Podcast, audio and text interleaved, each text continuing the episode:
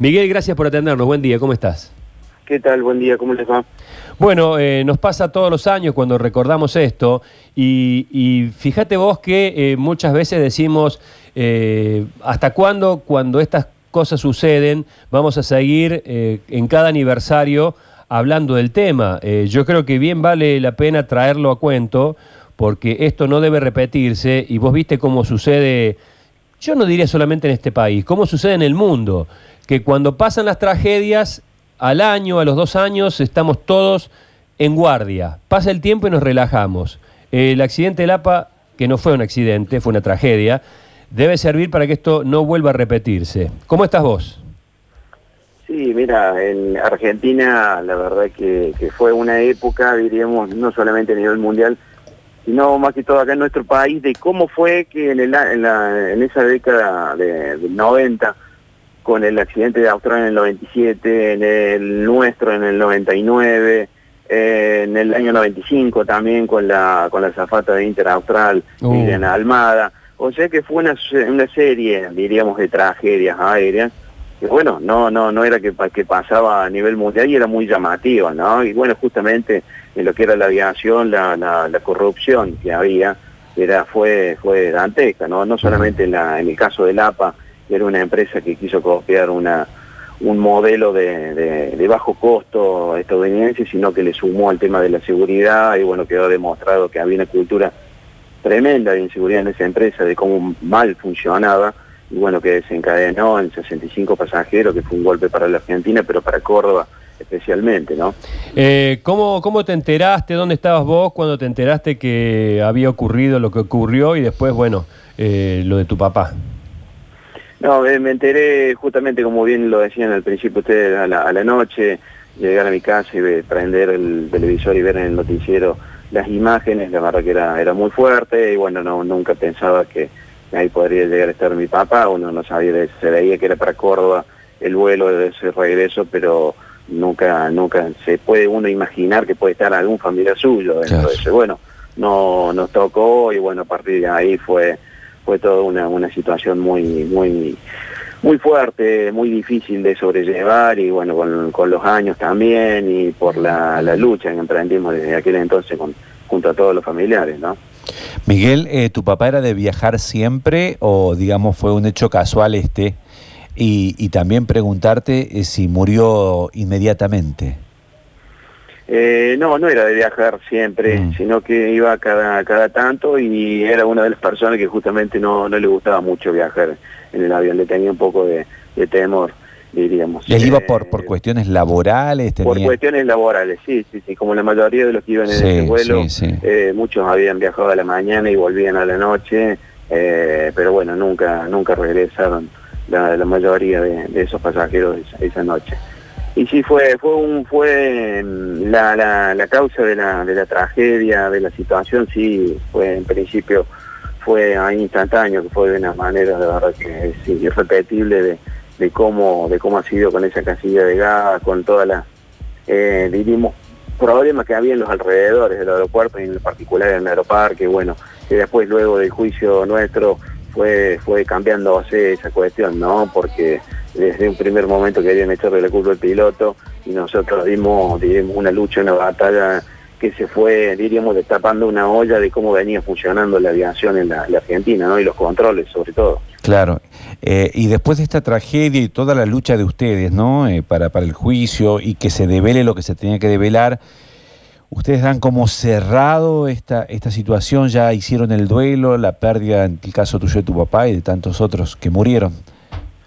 Sí, sí, la, con, el, con el tiempo eh, uno va, diríamos, comprendiendo. Bueno, en el caso nuestro, en la asociación tuvimos que empezar a comprender cómo funciona la aviación, estudiar, pelear, luchar desde, desde un grupo numeroso de, de, cordobeses, pelear en Comodoro Pi en ese ámbito tan grande judicial, de los poderes económicos y judiciales tan grande, bueno, durante tanto tiempo eh, pelearla y, bueno, después lo, con lo que pasó, que, con el tema de la prescripción de la, de la causa judicial, que a días de que la Corte Suprema le entregara un papel al presidente de la empresa, uno de los máximos responsables, que nosotros entendíamos de que estaba prescripta la causa, que ya, ya se garantizaba la impunidad, ocurre una tragedia con su propio avión, ¿no? El, presidente de la empresa cuando muere en Nordelta, en, claro.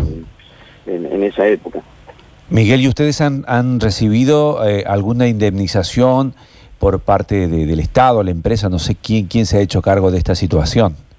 No, eso en el principio siempre de, la, de las tragedias aéreas, no solamente a nivel mundial, sino también a nivel de Argentina, que tampoco las, las leyes están, diríamos, eh, avaladas para dar eh, ningún tipo de, resarcimiento como corresponde a las, a las familias, que hoy en día puede ser lo mismo caerse eh, en, con una tragedia en un avión que en un accidente de tránsito, ¿no?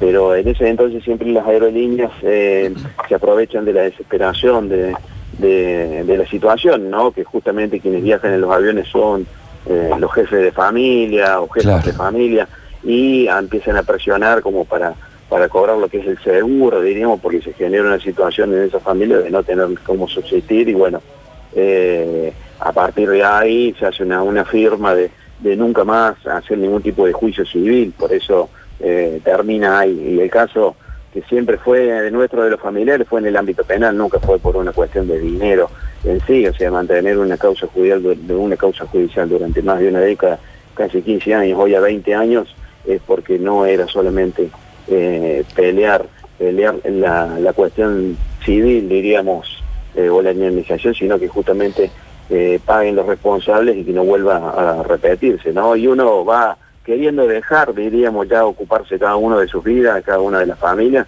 pero le, toca año tras año, como bien decían ustedes, eh, continuar no solamente en esa lucha, sino trabajando en lo que es la prevención y bueno, nos tocó también con la tragedia aérea de Sol en el año 2011, acompañar a esos familiares que se encontraron en la misma situación nuestra, con un, diríamos, una desorientación de qué pasaba y bueno, estuvimos ahí al lado acompañándolos. O sea, que cuando uno quiere despegarse, diríamos, cada uno retomar sus actividades que tiene cada uno, eh, le toca le tocan estas estas cuestiones que como que ya uno está atado, diríamos, de por vida, diríamos, entre comillas, con, con esto. Eh, nosotros, el, eh, contaba recién que el sábado estuvimos hablando con esta joven que, que sufrió el hecho terrible de perder a sus siete compañeras de trabajo.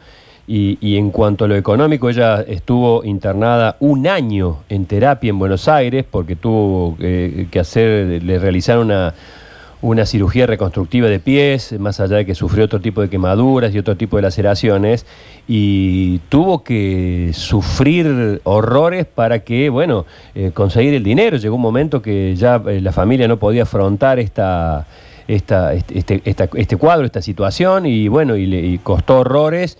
Este, acá, acá lo económico era fundamental porque, porque ayudaba a costear unas, una serie de operaciones, 50 operaciones le hicieron.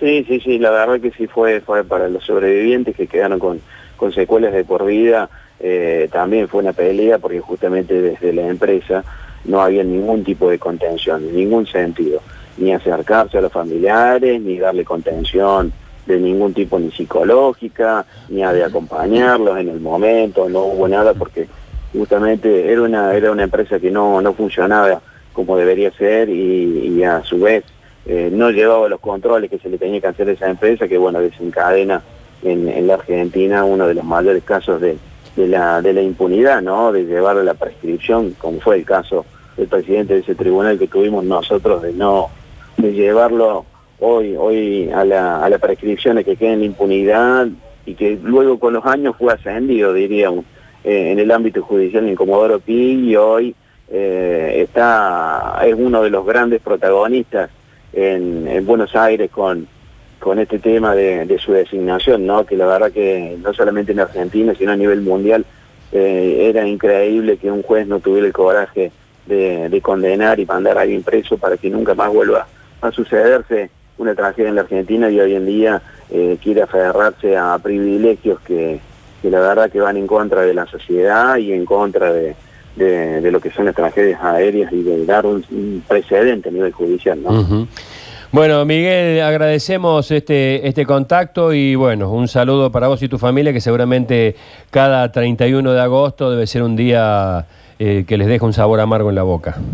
Así es, sí, pero muchas gracias por mantener viva la memoria y, esta causa que fue muy grande para, para los cordobeses. Un fuerte abrazo.